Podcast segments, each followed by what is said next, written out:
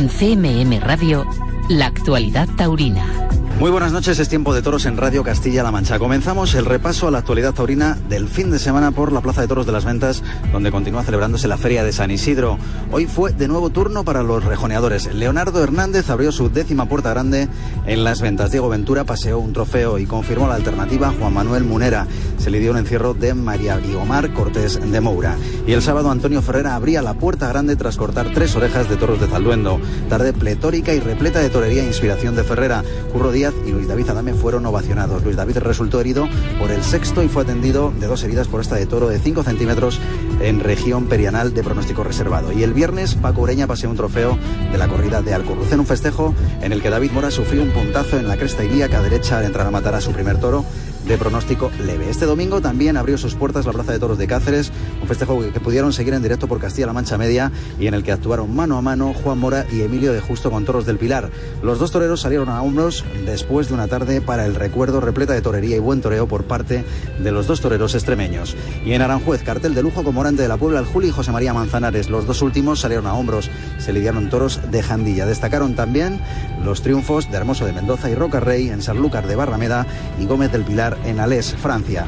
Hasta aquí la actualidad taurina. Por hoy les dejamos ya en compañía de José Miguel Martín de Blas con Tiempo de Toros. Que pasen una feliz noche.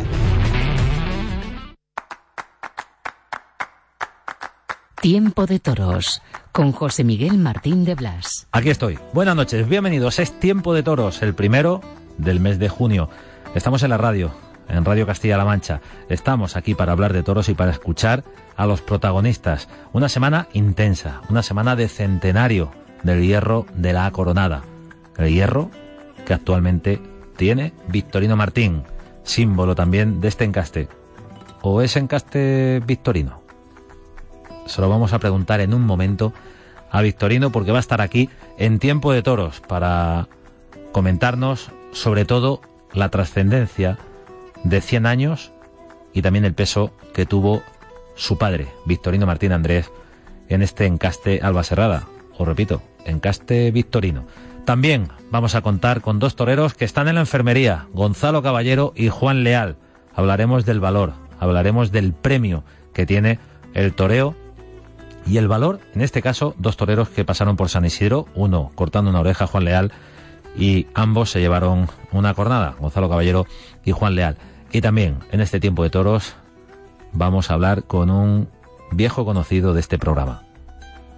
Por aquí pasó, en su momento, cuando todo eran dudas, cuando no se sabía si iba a poder hacer una vida normal, cuando aquella lesión en la columna por una voltereta en toro le tuvo postrado prácticamente un año.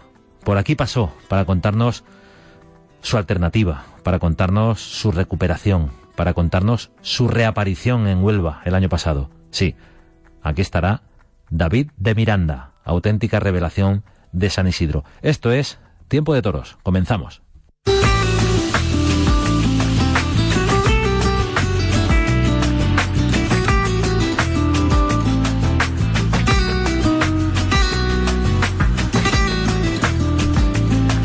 Es tiempo de toros en la radio, tiempo de toros para acercarnos a un personaje al que da gusto saludar.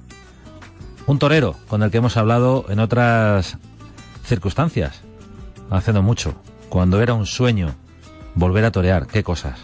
Cuando estaba en duda poder hacer vida normal. Y ahora tenemos el gran gozo de saludar a un torero que es la revelación de San Isidro. David de Miranda, buenas noches. Hola, muy buenas noches, José Miguel. Bueno, qué alegría, ¿no? Pues sí, la verdad que, que muy contento, ¿no? Con el, con el triunfo de Madrid y, y disfrutando también de, de estos días y, y, como bien has comentado, pues después de un duro trance, ahora toca también vivir la parte bonita del toreo. La parte bonita, que es la puerta grande, las dos orejas de un toro, pero no conviene, o por lo menos yo no lo quiero hacer, olvidar ¿Qué pasó desde que se abre el portón de cuadrillas ese día de confirmación alternativa de David de Miranda? Es que estás presente en todos los quites y, y, estás igual de valiente, igual de bien en tu primero, en cada quite, como en el sexto. Pero el gran éxito llega en el sexto, claro. Pues sí, no era una tarde fácil para mí porque, bueno, eh, llegaba con poco, poco oficio, eh, San Isidro, no hay billete, un cartel de mucha expectación con dos figuras del toreo. Eh, necesitaba de un triunfo para lanzar mi temporada y mi carrera. Bueno, se, reunían muchas circunstancias para, para ir muy responsabilizado, ¿no? Y, bueno, eh, iba mentalizado también, eh, creo, como creo que, tiene que en mi situación a, a Madrid en la tarde de mi confirmación, ¿no? Que, creo que sobre todo y, lo más importante es la entrega, ¿no? Entregarte al toro y al público de Madrid y, creo que, que, así lo, me lo permitió también los toros y, así lo, lo, vio también Madrid, ¿no? Además era la tarde de confirmación de alternativa en una plaza en la que evidentemente y por esto mismo solo habías estado de novillero, pero ya quedaba algo lejano, ¿no? Sí, eh, había estado en, tres ocasiones de, de novillero, pero como bien dice, eh, pues la última vez fue en el, 2016 antes de, tomar la alternativa, ¿no? Y desde entonces pues hace tres años que no que no iba a Madrid y, también, bueno, eh, en San Isidro era mi debut. tanto las tres tardes de noviero nunca fue en San Isidro y, la verdad pues que se reúnen muchas cosas porque, bueno, eh, Madrid es una plaza especial y en San Isidro todavía más. Vamos a hablar de, de los carteles antes de empezar a hablar del meollo de la tarde. La alternativa, recordamos, en Huelva con José Tomás de Padrino. La confirmación en Madrid con el Juli. Vaya dos padrinos.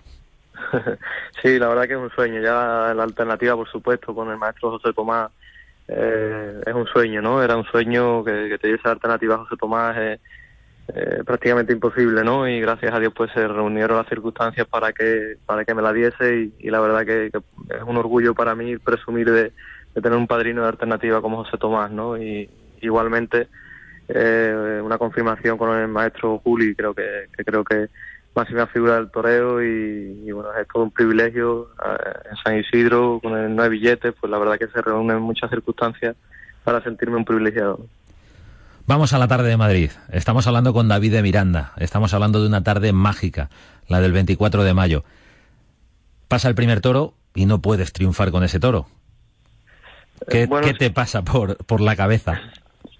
Eh, como por todo lo que te he comentado, creo que iba muy responsabilizado, ¿no? Y bueno, ese toro en primer lugar que sin ser un mal toro, porque creo que el toro tuvo nobleza, tuvo ritmo y, bueno, eh, pero sí es verdad que creo que le, faltaba todo lo necesario para triunfar en Madrid, ¿no? Que es la movilidad, la emoción, eh, la casta, la bravura, todo lo que sí tuvo el sexto, ¿no? Y bueno, ese toro sí me permitió mostrar mis cartas y, mostrar la actitud con la que venía, tanto en el quite como los inicios de faena. Ya sí es verdad que el toro se paró muy, pronto en, la faena y, pues no, no pude estructurar prácticamente la, faena, ¿no? Pero bueno, creo que sí me, me dio opción a mostrar mi actitud.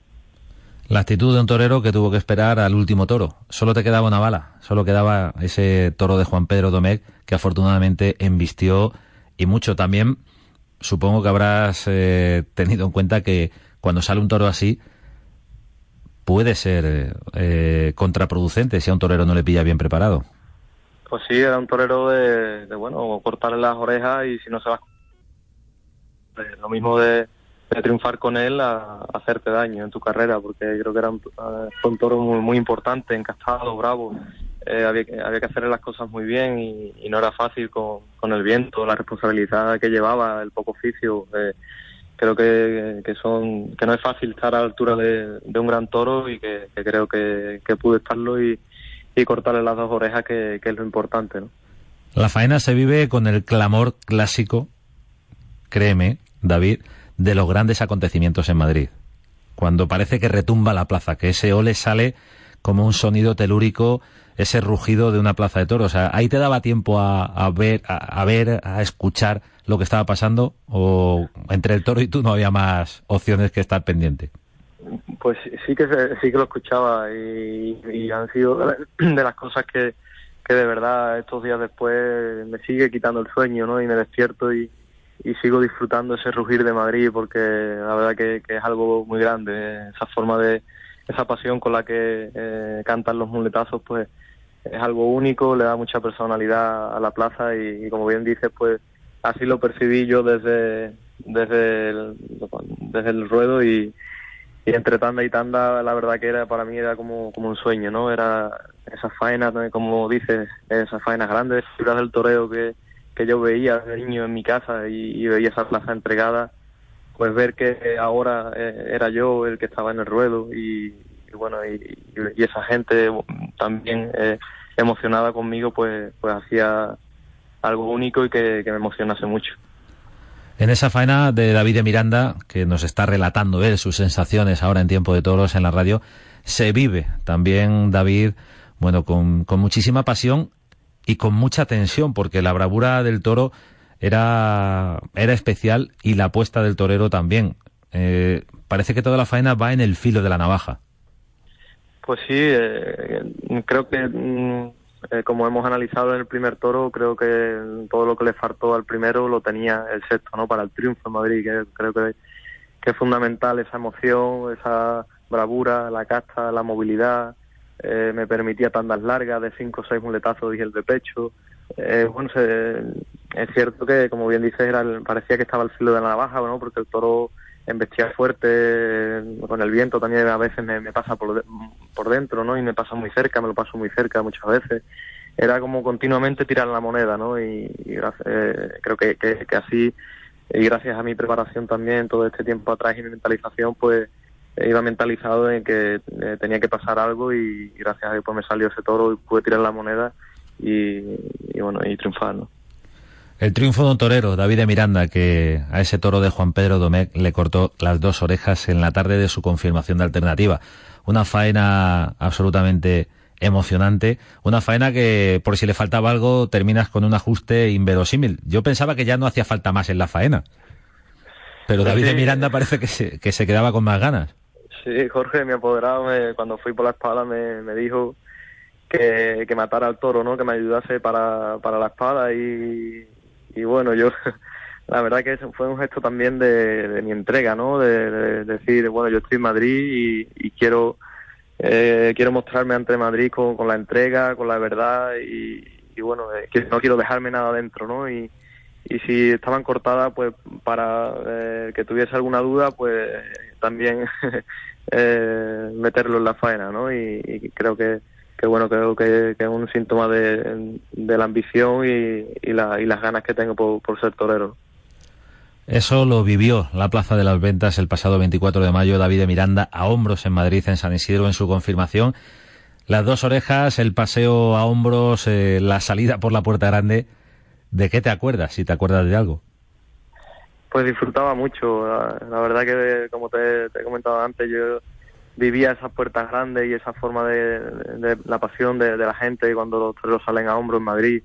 Eh, la vivía desde la tele en casa y para mí era algo inalcanzable, era un sueño, era para mí esos toreros que salían a hombro por Madrid eran, eh, eran ídolos, ¿no? Y, y bueno, eh, ser yo el que salía el pasado viernes por, por esa puerta, para mí era, era un sueño, ¿no? Y, y la verdad que pues pensaba en todo lo que me había traído hasta aquí, en el camino que llevaba recorrido y, bueno, eh, eh, sobre todo emoción era lo que, lo que sentía. Recuérdanos, David, ese camino que llevabas hasta la Puerta Grande de Madrid.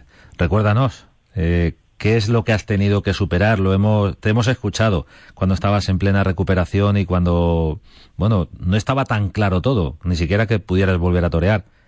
¿Qué te pasó en Toro y qué consecuencias tuvo?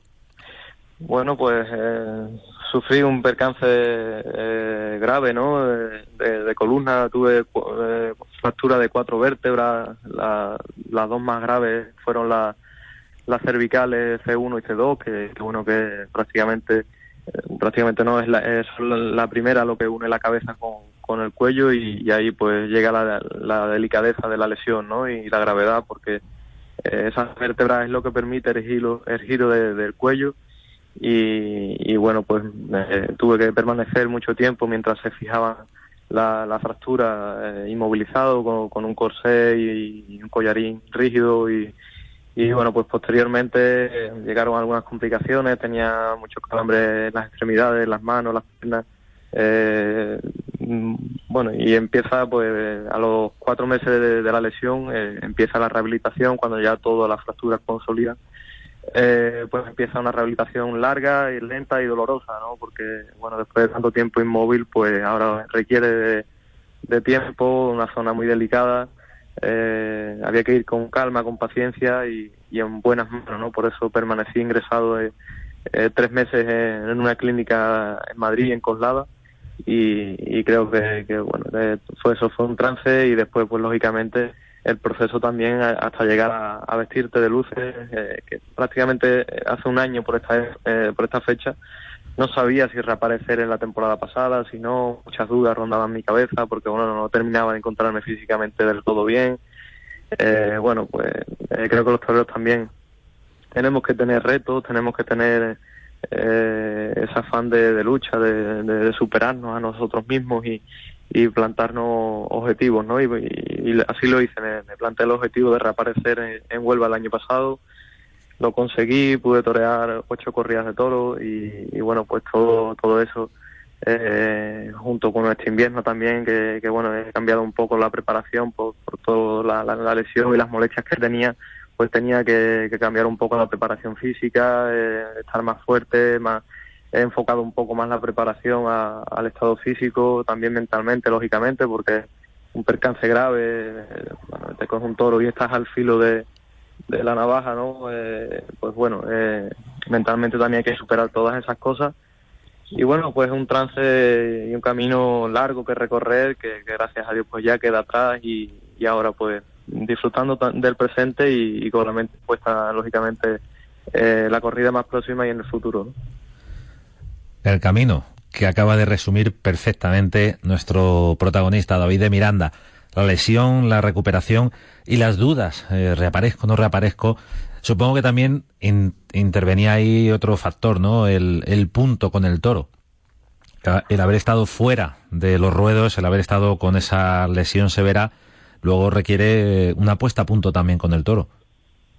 Sí, cuando, cuando reaparecías el año pasado en Huelva. Hablo del año pasado totalmente, porque bueno, también un toro joven, con poco oficio, recién tomada, recién tomada la alternativa, sufres un parón de un año sin vestirte de luces, todo eso se acusa, ¿no? Y no es fácil superarlo, eh, tanto física como mentalmente. Mentalmente diría que más, porque, bueno, eh, al tener poco oficio, muchas veces no te explica el porqué, ¿no? De las cosas y, y, bueno, eh, me coge un toro y me para en seco durante un año, pues eh, después volver a, a, la cara del toro, eh, bueno, eh, la mente es inevitable, da muchas vueltas y tienes que ser fuerte, tienes que continuar, seguir adelante, trabajar y trabajar y trabajar, porque no hay otra que al fin y al cabo que para, para alcanzar los objetivos y, y hacer en realidad tu sueño, pues no, no hay otra más que, que perseguirlos y trabajar por ellos. Quien te viera tan feliz por la Puerta Grande de Madrid, a lo mejor no sabe el sacrificio que, que hay detrás. Pues sí, la verdad que eh, llegaba como un desconocido a Madrid, ¿no? Y, bueno, como bien dice, pues habrá gente que no, que no sepa de, mi historia. Pero bueno, también lo eh, soy consciente de que lo preferí llevarlo en mi silencio, eh, no quise tampoco hacer mucho eco de, un percance, creo que no me, no me gusta esa,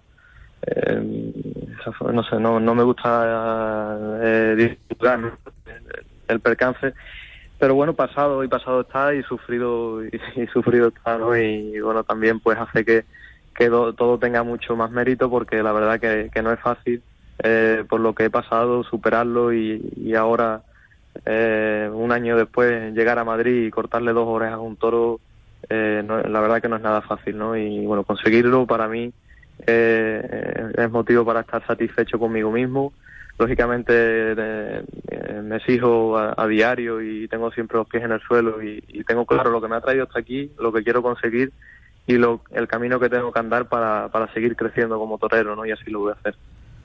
David de Miranda, hace un tiempo en este programa, nos contaba, no sé si lo recuerdas, David, que, que incluso por la lesión, cuando estabas todavía en la, en la recuperación, tenías algún problema en, en, los giros, a la hora de... Algo que ha mencionado antes, ¿no? Eh, eh, en, el giro del cuello, ¿no? ¿Eso todo ya está superado? Bueno, eh, físicamente, la verdad que estoy muy bien, ¿no? yo estoy al 100%, también con la ilusión, las ganas y la juventud que tengo, pues hacen que las pequeñas molestias y y bueno, el giro, sí es verdad que me, me, costó mucho recuperar el giro y, y, bueno, eh, la verdad que tengo giro perfecto que no me impide ni, me limita para nada. Eh, lógicamente, a lo mejor en los puntos extremos no llego por la barbilla al hombro, pero que es algo que, que eh, muchas personas le pasa. O yo tampoco. Y, exactamente. Y no, Lo estoy intentando ahora y no me sale. no hace falta tener una lesión de este tipo para no llegar, ¿no? Y por eso digo que es algo que no me limita ni, ni me impide para mi profesión sí es cierto que lógicamente después de un percance grave de columna, pues eh, sí tengo molestias, tengo dolores, pero como digo que con la juventud, la preparación física es muy importante, eh, eh, la ilusión y las ganas, la ambición por, eh, por conseguir mis objetivos, pues hace que, que, se queden solo en eso, en simples molestias.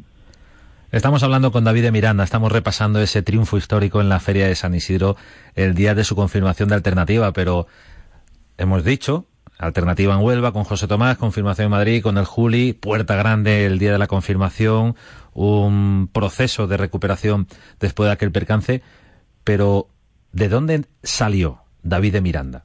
¿Quién te ha enseñado a torear, David? ¿De dónde vienes?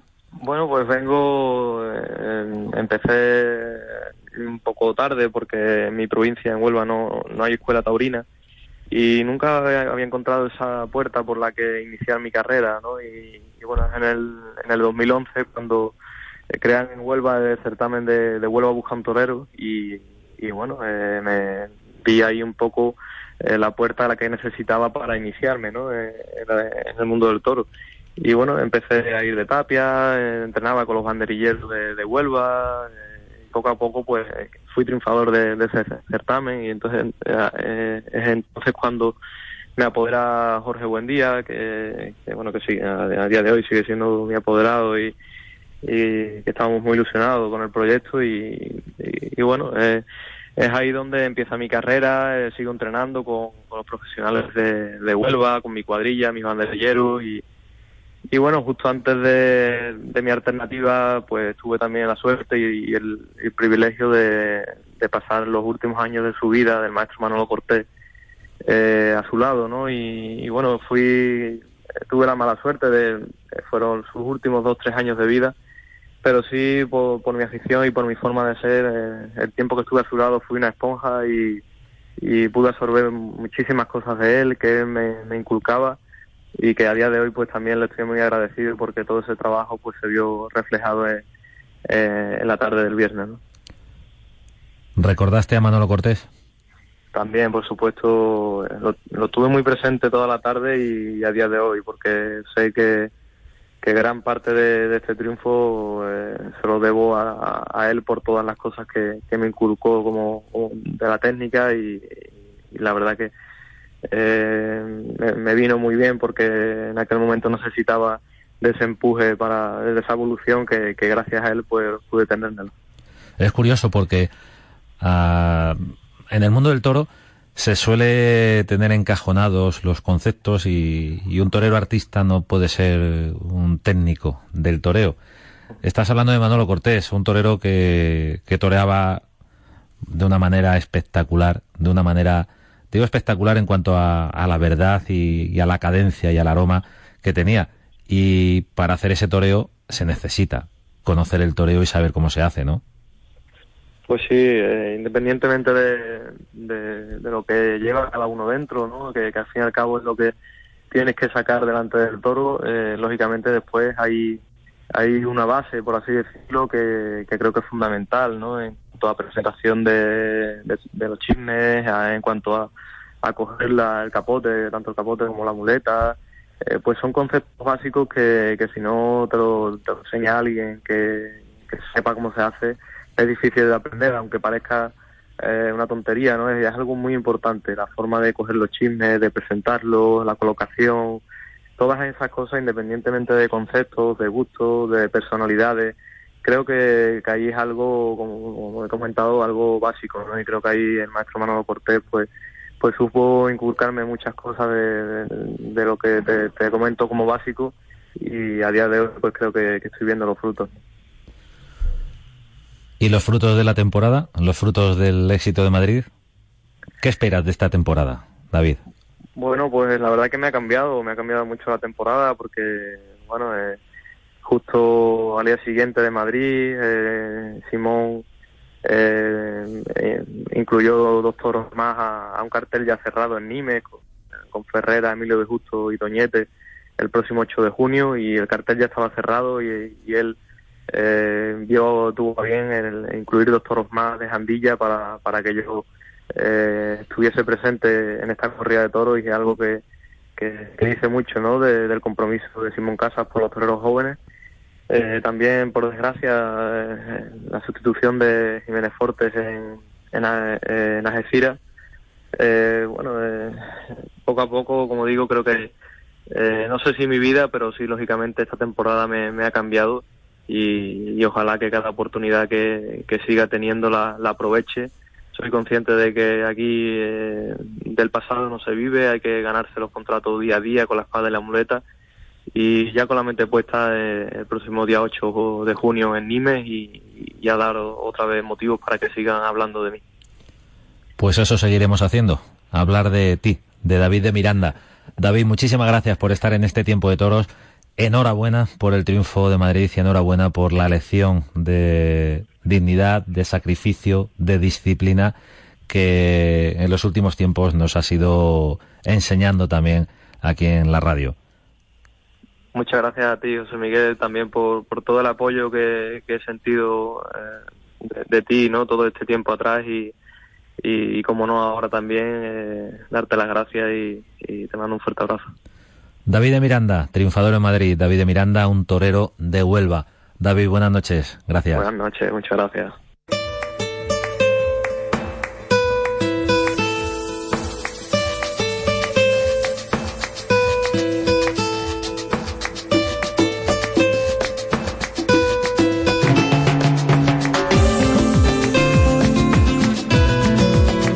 Domadito, regular, coquito, canastillo, barrenero y tinajero. ¿Os suenan esos nombres? eran los toros de Alba Serrada con los que el hierro de la coronada debutó en Madrid el 29 de mayo de 1919. Hace un siglo, por eso, hoy que estamos celebrando ese cumpleaños a lo largo de toda esta semana, queremos saludar al titular del hierro y principal símbolo de este encaste. Victorino Martín, buenas noches. Hola, buenas noches. Feliz cumpleaños. Muchas gracias. Qué, mayor el hierro, ¿no? Sí, sí, la verdad es que sí, que es eh, una suerte que él sobreviva después de tanto tiempo, una suerte y un acierto que tuvo un loco romántico que fue mi padre, ¿no? Porque si no, esto hoy no existiría. ¿eh? De hecho, la ganadería que fundó el Marqués de Albacerrada en 1912 eh, tuvo varias divisiones a lo largo de la historia y no sobrevivió, no, no sobrevivió ninguna que no pasase por las manos de mi padre. Es decir, eh, que además, después de que marqués tuviera la ganadería ocho años y en manos nuestras eh, este 59, quizás, quizás habría que empezar a hablar ya del encaste vitorino, ¿no? Pero casi son más célebres los victorinos que, que el encaste Alba Serrada, ¿no? Yo creo que ha trascendido, ha trascendido porque se aplica al toro el, nombre de tu padre, ¿no? Sí, pero el decir que somos Alba Cerrada puede dar lugar a confusión, ¿no? Puede dar lugar a confusión, porque de hecho hoy hay un heredero de aquel marqués, creo que es, eh, bueno, ya murió el nieto, ¿eh? ¿eh? que creó una ganadería que llama Marqués de Alba Cerrada con un origen genético claro y da lugar a confusión. De hecho, hay muchos aficionados que piensan que lo nuestro sale de lo del Marqués de Alba Serrada actual. Entonces, quizás habría que diferenciarlo ya pues para aclarar las cosas, ¿no? Sí, bueno, pero estamos en la nomenclatura taurina que nos lleva a, nombrar como encaste Alba Serrada eh, un encaste que ha estado mucho más tiempo en otras manos que en las del Marqués de Alba Serrada fue posiblemente eh, el que tuvo durante menos tiempo, aunque fue el que fundó la historia, el que menos tiempo lo tuvo en sus manos. Pero pasa lo mismo con Parladé o con Núñez, si lo aplicamos con, con la ganadería del Currucén, ¿no? Sí, pero hay una diferencia. Mientras que de Parladé o todo se difumina y es un nudo gordiano para entenderlo, de Albacerrada no queda más que lo que ha pasado por manos de mi padre, ¿no? Mientras que de Parladé pues quedan nuestros orígenes, queda todo lo que derivado de Gamero Cívico, lo de Samuel Flores, eh, todo lo derivado del de la corte. ¿eh? Eh, sin embargo, de todo lo que pasó por manos del marqués ha vuelto a reunirse en manos de Vitorino, es decir, que, que como nudo gordiano de todo lo que existe actualmente, habría que hablar de Vitorino, porque todo lo demás que existe actualmente derivado de ese primer origen ha pasado por manos de Vitorino. Estamos hablando de un centenario, no es frecuente poder celebrarlo y creo que fue todo un acierto eh, plantearlo así, eh, como eje central la corrida de Victorino en, la semana alba cerrada, pero en esa fecha, ¿no? En la fecha del centenario. ¿Fue algo especial la corrida del miércoles pasado para vuestra casa, Victorino? ¿Cómo, ¿Cómo viviste la lidia de esos toros, lidiar en Madrid en una fecha tan emblemática? Pues sí, la verdad es que es una celebración, se vienen muchas cosas a la, cabeza, ha sido mucha lucha hasta llegar ahí por parte de, mucha gente, ¿no? Porque yo ahora quiero hacer en estos momentos también un homenaje a las mujeres de la familia que lucharon como locas y en especial a mi madre, ¿no? Que tuvo que ponerse a coser para que mi padre cumpliera su sueño, ¿no? Y ha sido mucha lucha, han sido muchas cosas que se ven se ven un poco materializadas en esos 100 años de y sobre todo en esos 59 años de que la ganadería está en nuestras manos, ¿no? Son muchos recuerdos, son muchas cosas. ¿En qué se parece un toro de Victorino del pasado miércoles a, a los toros de Alba Serrada de hace un siglo? Si es que se parecen en, algo. En casi todo. Tú piensas que, por ejemplo, eh, la crónica final de Carañabate dice eh, el, el, de ese día estuvo de, digo, Cañabate no, Cañabate no creo, Corrochano, que me he equivocado. Me, hablaba de ABC, hablaba bien del periódico, pero no del periodista. Gregorio Corrochano remata la crónica, hace una crónica y remata diciendo las palabras textuales, no me acuerdo, pero enhorabuena, ha hecho una gran corrida de aficionados y de público, una corrida auténticamente brava, ha salido el toro, pero los toreros no quieren más que toros fáciles y dóciles. ¿eh? Así que le felicitamos, pero le auguramos un futuro complicado, ¿no? Y entonces yo creo que la corrida de ayer fue más o menos lo mismo, ¿no? Fue una corrida con muchos matices, pero una corrida que no fue nada fácil para los toreros, ¿no? Y en especial con el y además con el agravante del tiempo, del viento, ¿no? Del, del viento, sí. Y entonces, bueno, yo creo que en el fondo viene a ser lo mismo, pero bueno, con el trabajo y, y, con las adaptaciones que ha tenido que ir haciendo la ganadería a, la, a, la, a las distintas épocas, a, los distintos tiempos, pero sin, sin perder su esencia, ¿no? Entonces yo creo que es eh, para seguir siendo lo mismo a veces hay que cambiar pequeñas cosas. Victorino Martín, enhorabuena 100 años no son nada y hablaremos del encaste victorino, claro que sí. Pero bueno, eh, ya el pueblo tomó la palabra y, vuestros toros son los victorinos. No sé si cualquier otro ganadero puede decirlo, ¿no? Normalmente el pueblo siempre va por delante de, de la nomenclatura oficial. Así es, Victorino, buenas noches, muchas gracias y buena temporada. Gracias a vosotros, buenas noches.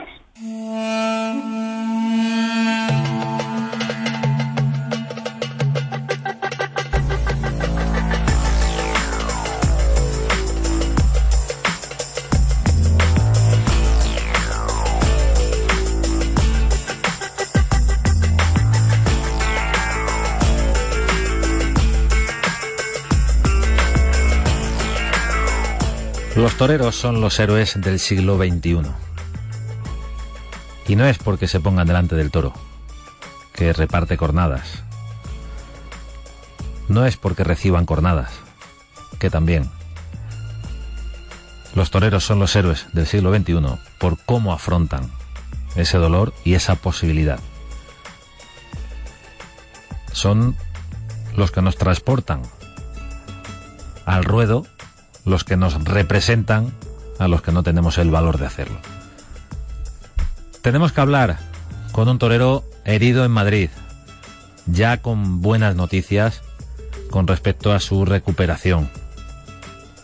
Gonzalo Caballero, buenas noches. Hola, buenas noches, José Miguel. Bueno, esa jornada tan fuerte de ese toro del Pilar el pasado día 21, esa afectación del ciático, creo que ya está superada, ¿no? Pues sí, la verdad que, muy contento, ¿no? Porque los primeros días fueron, fueron pues un poco angustiosos por porque trataba de intentar mover la pierna, ¿no? Yo mandaba la orden, el músculo reaccionaba un poco, pero no, la pierna no se movía, ¿no? Y, y fueron días, pues, pues de pasarlo mal y, sobre todo pues, por lo del ciático, que es una cosa muy delicada. Bueno, los pasos han ido dando en, la buena dirección y bueno, hay que decir que no es la primera vez que Gonzalo Caballero pasa por la enfermería de las ventas, ¿no? Bueno, Madrid, Madrid es una plaza que, que si en algún lado uno tiene que entregarlo todo, eh, es, es ahí, ¿no? Y Madrid es la plaza, es mi plaza la que me ha dado todo lo que tengo y y ahí Madrid no sé de otra manera que no sea de verdad, ¿no? Y la que sentí que la faena había sido muy bonita y, la gente entró entró de lleno conmigo y, y cuando cogí la espada pues era la sensación de, de que no se podía ir, ¿no? Y bueno, que no me fui fui yo. Una faena que iba camino del triunfo pero que trastoca todo, la acogida en la estocada, en ese momento tan dramático, en el que además al caer eh, se aprecia que Gonzalo Caballero no puede moverse bien, no, puede, no puedes levantarte. Yo la verdad que, fíjate, pues, tal vez cuando pegó la jornada tan fuerte en Madrid, que, que Don Máximo dijo que no se explicaba cómo había aguantado ahí, eh, poner, yo siempre intento no ponerme una cara de gesto, pero el otro día según caí al suelo hice así para incorporarme pegué un chillido que, que la verdad que, que lo que iba pasando en ese momento era vergüenza de los chillidos que pegaba, no me daba vergüenza quejarme de esa manera, pero era un dolor, un dolor terrible, la verdad. Una cornada dolorosa. Hay quien dice que, que el toro no hace daño, el toro hace daño y duele. Sí, bueno, ahí están, ahí están las muestras, ¿no? no yo creo que, que quien diga eso es un ignorante, ¿no? Y, y no merece la pena ni responderle. Gonzalo, ¿y ahora qué? Pues bueno, ahora la verdad que es un proceso pues muy lento, ¿no? Porque el destrozo ha sido muy grande, ¿no? Y, y tratar de estar bien lo antes posible, ¿no? Y, sobre todo, pues, con la única, la única sensación que tengo en la mente de, de, no haber podido terminar algo que estaba siendo muy bonito, ¿no? pues hoy en el hospital pues no podía dormir por las noches eh, cerraba los ojos y me imaginaba pues estar en Madrid otra vez hacer el paseillo y, eso es el único deseo que tengo ahora mismo en mi mente. Madrid, la plaza en la que Gonzalo Caballero tomó la alternativa, la plaza en la que el pasado 21 de mayo, en una corrida que no fue fácil del Pilar, sí tuviste, no pudiste ver el resto de, los toros, pero sí ese toro por lo menos tuvo cierta nobleza y cierto ritmo por el pitón derecho, ¿no? Sí, la verdad que el toro con el capote no, estaba haciendo cosas nada buenas, ¿no? El capote, fíjate, de Curro Robles, de, de, de Torreo, ¿no? De Trujillo, banderillejo que capaz de banderillar un mosquito, ¿no? Y estuvieron pasando un rato, ¿no? Pero la verdad que, que el maestro Miguel Avellán desde atrás me pegó.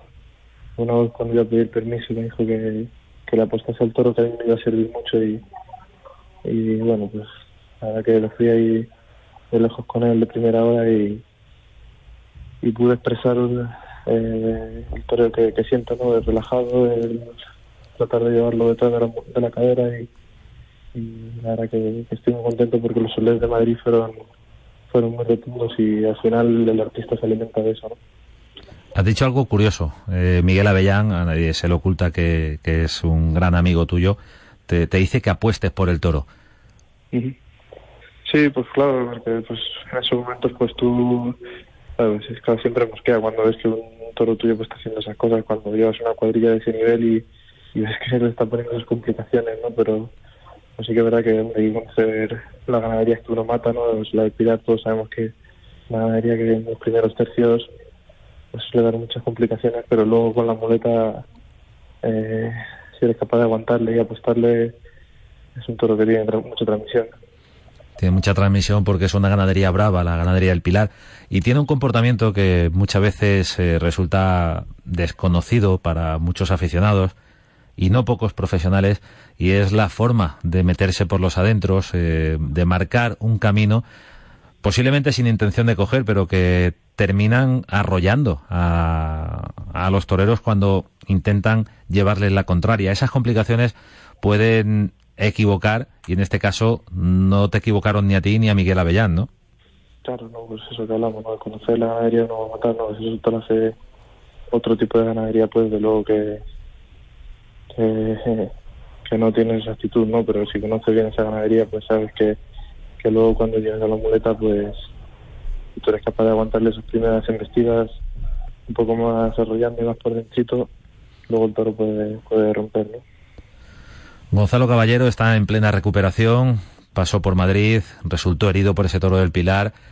Eh, ¿Cómo se plantea la temporada, Gonzalo? Eh, ¿Qué plazos tienes, eh, qué plazo está dado el doctor en cuanto a la recuperación estimada? ¿Cuándo puedes estar toreando otra vez?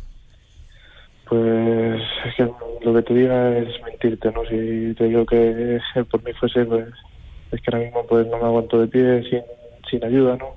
Entonces, pues ir también viendo, viendo cómo va respondiendo la pierna la rehabilitación y, y, ojalá que sea lo más rápido posible, ¿no? Porque pues, esto es un veneno que, que, necesito estar ahí otra vez delante de la cara del toro y, y, y bueno, lo que sí que, que la, la, experiencia me dice que, que no hay que cometer ninguna imprudencia, que, que luego las jornadas que no se curan bien, te resientes de ellas durante mucho tiempo y, y bueno, ahora dar el, el resto en cada rehabilitación y, mirar como los que tenemos buen gusto futbolístico partido a partido. Toro a toro, partido a partido. La que lió Simeone, la que lió el Cholo con lo de partido a partido. Parece que nadie se le había ocurrido antes. No, no, sí, totalmente. totalmente. Y es una realidad en el toreo, toro a toro. Gonzalo Caballero, en Tiempo de Toros, en la radio. Muchísimas gracias, torero. Hemos hablado de la cornada, pero no quiero olvidar el buen toreo a ese toro del Pilar en San Isidro. Enhorabuena. Muchísimas gracias, José Miguel, por, por tu sensibilidad siempre.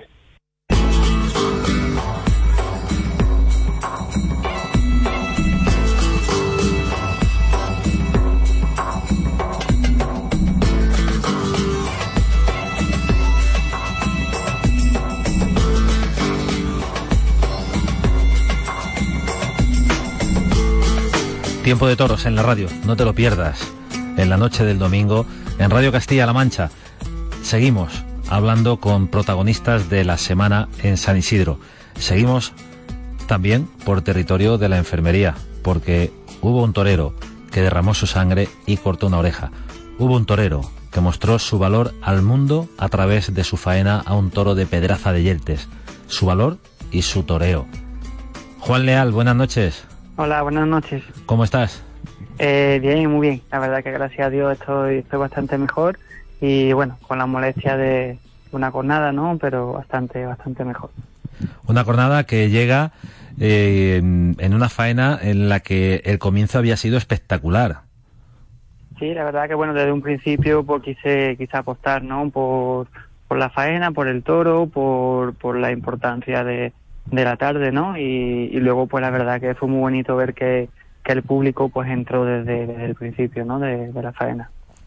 Un comienzo, decía, espectacular porque eh, últimamente no se ven tanto esos inicios de rodillas y sobre todo ligados para abrir una faena de muleta. Sí, la verdad que, que, eso es lo bonito del toreo, ¿no? Poder intentar torear a un animal y ligarle los muletazos y si encima pues se hace de rodilla, pues quizás es un poquito más espectacular, ¿no? Pero sobre todo era una una declaración de intenciones, ¿no? Si lo podemos llamar así, de, de decir que, que, quería pues entregarme al 100% esta, esta tarde y para mí pues esa era la forma de, de, demostrarlo. La forma de demostrarlo con un toro de pedraza de Yeltes, con un toro que termina hiriéndote. Eh, vamos a hablar de, esa herida porque hay que entender que después de la acogida sigues toreando y fue una cornada muy dolorosa, ¿no? ¿Qué, qué pasó? ¿Por dónde entró el pitón? ¿Y ¿Qué pasó afortunadamente? Porque tengo entendido que gracias a un hueso no fue más grave el percance. Sí, pues la verdad que me cogió por, por detrás, al lado de, del ano, y me metió el pitón eh, recto y luego para arriba. Y luego tuve la suerte de que, de que el pitón al entrar eh, chocó contra el hueso coxis y, volvió a salir, ¿no? Entonces, pues tuve dentro del, del percance, pues tuve la suerte de que de que no penetró en el abdomen, ¿no? Porque el propio hueso frenó la, la frenó el pitón, ¿no? Entonces, pues el desgarro es muscular y, del hueso también del propio coxis, pero no, no gracias a Dios, no, no ha llegado a, entrar en el abdomen. Eso es una gran noticia, porque hubiéramos estado hablando de, otra cuestión, ¿no?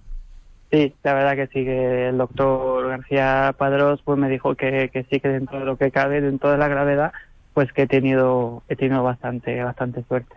¿Y por qué sigues delante del toro, Juan? Bueno, porque cuando uno se viste de torero, pues tiene que estar entregado, ¿no? Entregarse al toreo, entregarse al toro y, oye, pues en esos momentos, mientras uno pueda, pueda mantenerse en pie, pues hay que, hay que darlo todo, ¿no? Las palabras de un valiente, de un torero que se llama Juan Leal y que quiere abrirse paso como sea. El toreo es una selva, el toreo es una competencia feroz por ocupar esos puestos en las ferias. Y hay veces en las que bueno, los toreros eh, dais ese paso adelante que emociona a los públicos, pero que tiene un precio muy alto. Sí, tiene un precio muy alto, pero eso también es lo bonito del, del toreo, ¿no? De que a pesar de todo llega el momento en el que sale el toro y en el que tú eres dueño de, digamos que de tu destino, ¿no? De que tú eres dueño de lo que de lo que puede ocurrir y tú puedes cambiar tu, tu vida, ¿no? Entonces, pues eso es, lo bonito, que luego hay muchos otros eh, oficios o, otras cosas, pues no puedes, ¿no? Porque, porque dependes de, otras cosas, pero luego lo bonito del toreo es que tú eres el que puedes, puedes ganarte los contratos y puedes cambiar tu vida y entonces eso es lo que hace la, lo, lo bonito de, del toreo. ¿Qué piensa Juan Leal de aquellos que le llaman temerario o que así no se puede torear? Pues oye, pues yo pienso de que para hacer esto, pues yo creo que para mí el temerario es el que no tiene valor, ¿no? El que lo hace sin, sin tener, sin saber lo que, lo que puede pasar. Sin embargo, hacerlo sabiendo de que, de que te puede ir un toro y de lo que, de lo que pasa, de, lo que pueda pasar, eso sí es el, el valor, ¿no? Y yo creo que ya eh, con la cornada de Bilbao, la cornada de Madrid, yo creo que, que más que, que más quisiera, ¿no? Pero que yo creo que sí, que, que, estoy consciente de lo que, de lo que puede pasar, entonces lo hago a, conciencia, ¿no? Y lo hago por, por entregarme y, sabiendo de que un toro me, puede herir. Lo de la temeridad es más eh, hacer algo sin, sin saber lo que pueda ocurrir, ¿no? Sin embargo, pues en el toreo, pues lo que hacemos delante de un animal, pues sabemos que un toro te puede, te puede herir y a pesar de eso, pues lo hacemos asumiendo todas las consecuencias. Yo tengo una teoría que he ido alimentando durante tiempo, durante años, de ver toros y de ver toreros. Y es que cuando aparece un torero de valor superlativo, sea cual sea su estilo, pero cuando aparece ese torero con, con ese valor, se empequeñece el valor del público. Y puede que no tengamos, en general, capacidad para, para mirar lo que tenemos ante los ojos.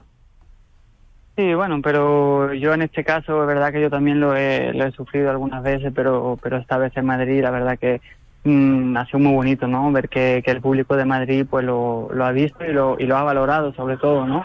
Eh, ver que a pesar de la jornada y cuando yo estaba esperando y ver esta petición de, de la oreja y todo, toda la plaza entera pidiendo la oreja o cuando se puso en pie algunas veces en la faena, pues eso te da, te da pues un cariño y te da una, una fuerza por dentro tremenda, ¿no? Entonces, pues, al fin y al cabo la tauromaquia es una, son emociones, ¿no? Y, el público pues se deja llevar por las emociones y, más en Madrid si cabe, ¿no? Entonces pues ese día pues ha sido una emoción pues quizás más de más de miedo, ¿no? Pero que, oye, más quisiera de que de que me toque un, un día un toro que me permita pues también torarlo torarlo a gusto, pero cuando no puede ser pues hay que tirar de otras otras cosas y, y oye, intentar emocionar al, al público que al fin y al cabo el toreo es, es eso, ¿no? Una mezcla de, de emociones.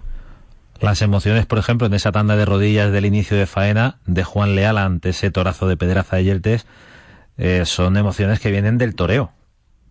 Exactamente, exactamente. El toro tenía, bueno, pues un buen, una, colocaba la cara muy bien y luego, bueno, una pena que no, no haya durado todo lo suficiente, pero tenía condiciones muy buenas el toro, ¿no? Y, es verdad que esa tanda de, de rodillas pues fue un poquito ese punto medio, ¿no? Entre arriesgar, apostar por algo, por algo importante, pero también haciéndolo toreando, ¿no? Toreando. ¿De qué manera? Torea Juan Leal. ¿Es apto el toro de hoy para ese concepto que parece que tienes grabado en tu personalidad del toreo de Paco Jeda? ¿Es apto el toro de hoy? Sí, yo creo que el toro de hoy es, apto, ¿no? Y luego tampoco hay que hay que mezclarlo todo, ¿no? Lo bonito y lo que lo que buscamos todos los toreros es enganchar un toro y, llevarlo, pero llevarlo en, curva, ¿no? Lo bonito del toreo son las curvas y enganchar un toro adelante y reducir su embestida y, y soltarlo atrás en, curva y poder ligarle cuatro o cinco, pues eso es eso es lo bonito del, del toreo, por lo menos lo que lo que a mí me gusta, ¿no?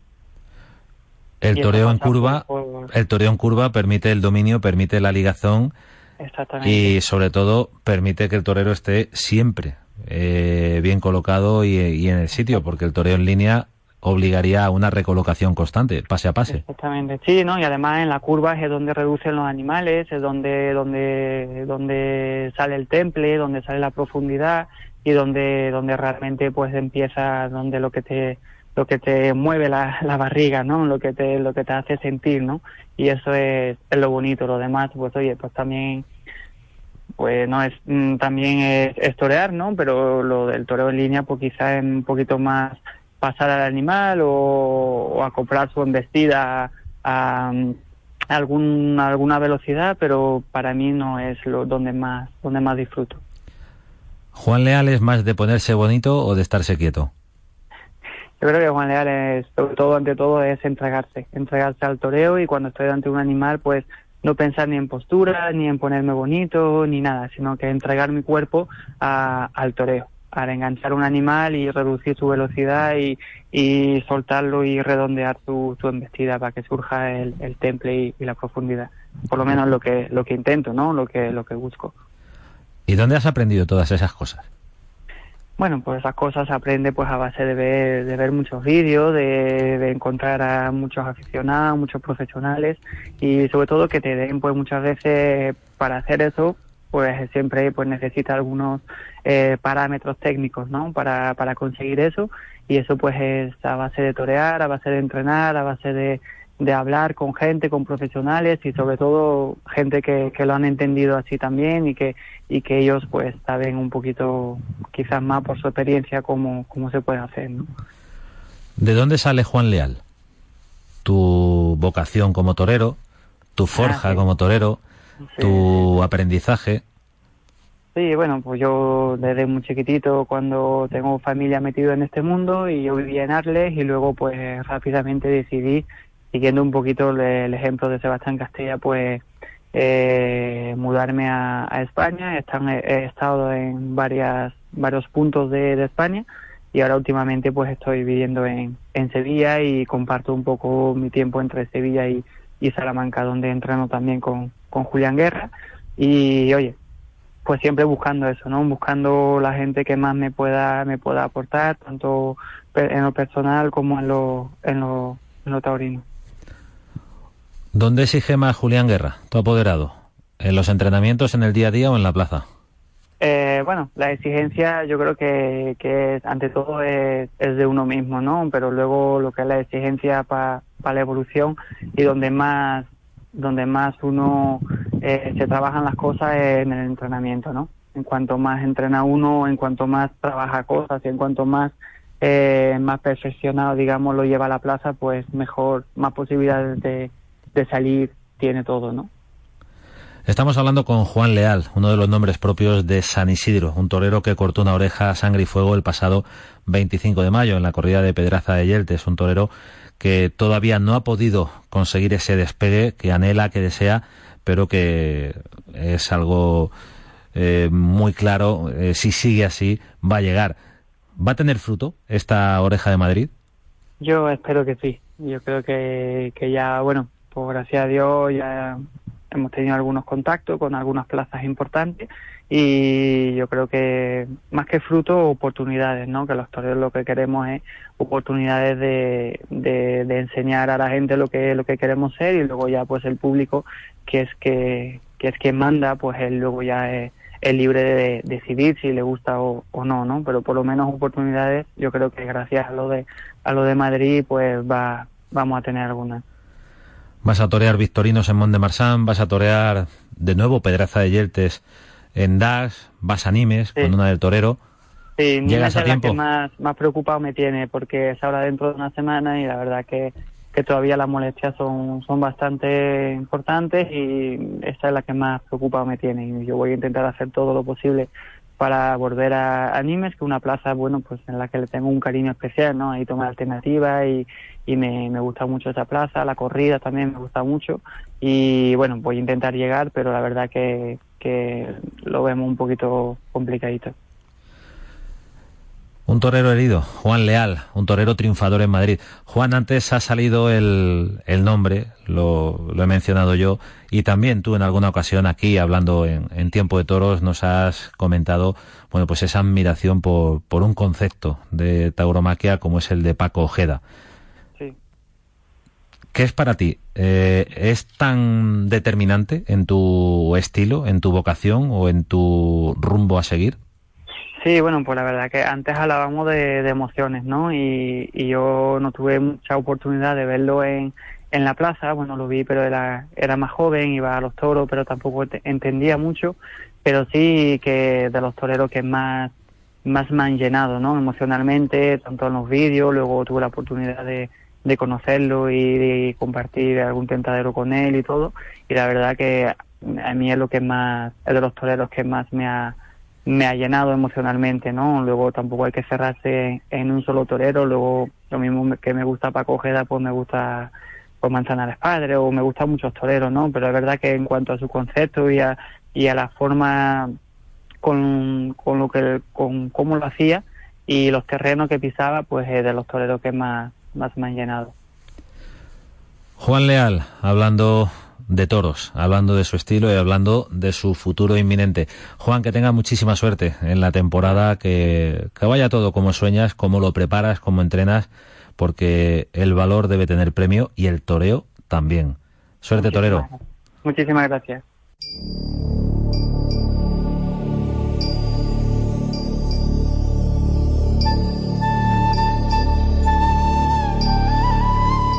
El valor del valor la torería, la ilusión por abrirse paso. Juan Leal, en tiempo de toros. Como Juan Leal también ha estado aquí Gonzalo Caballero.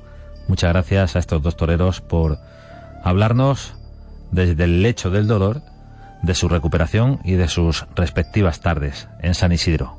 Muchas gracias y felicidades a Victorino Martín. Cien años de historia de ese hierro de la coronada. Cien años que se cumplieron el pasado miércoles, lidiando además sus toros en San Isidro.